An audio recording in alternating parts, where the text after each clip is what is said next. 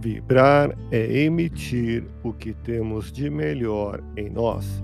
Elevemos o pensamento a Deus, nosso Pai Celestial, a Jesus, nosso amigo de todas as horas, e a equipe espiritual que nos assiste. Em tranquila serenidade e confiantes no Divino Amigo, vamos doando o que temos de melhor em nós.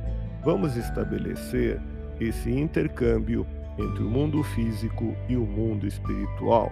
Que tenhamos, nesse momento, as bênçãos dos espíritos superiores que nos influem, que nos inspiram, que nos ajudam em nossa tarefa de amparar as dores alheias, que possamos, eu e você, pensarmos na construção de um mundo melhor e nessa integração sentir muito bem em estarmos juntos. Confie e espere sempre que o melhor aconteça. Em Deus, que está dentro de nós, a solução de todos os nossos problemas. Vibremos por alguém que permanece na indecisão de praticar o bem. Olhe para o lado certo da vida, para a felicidade e o progresso, e não detenha jamais sua caminhada evolutiva.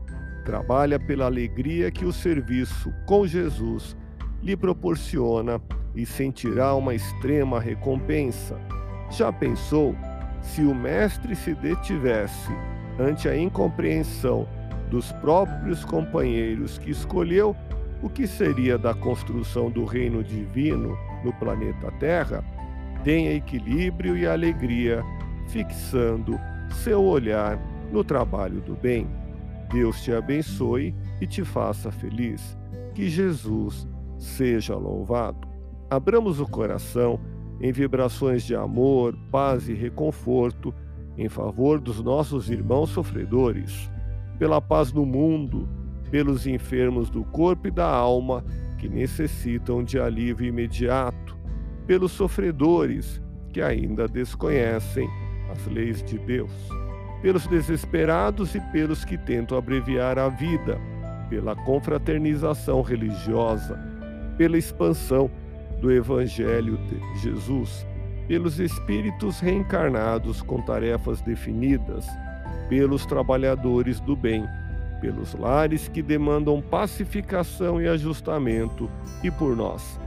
Confiemos em Jesus, pois o Senhor nos oferece sempre o melhor.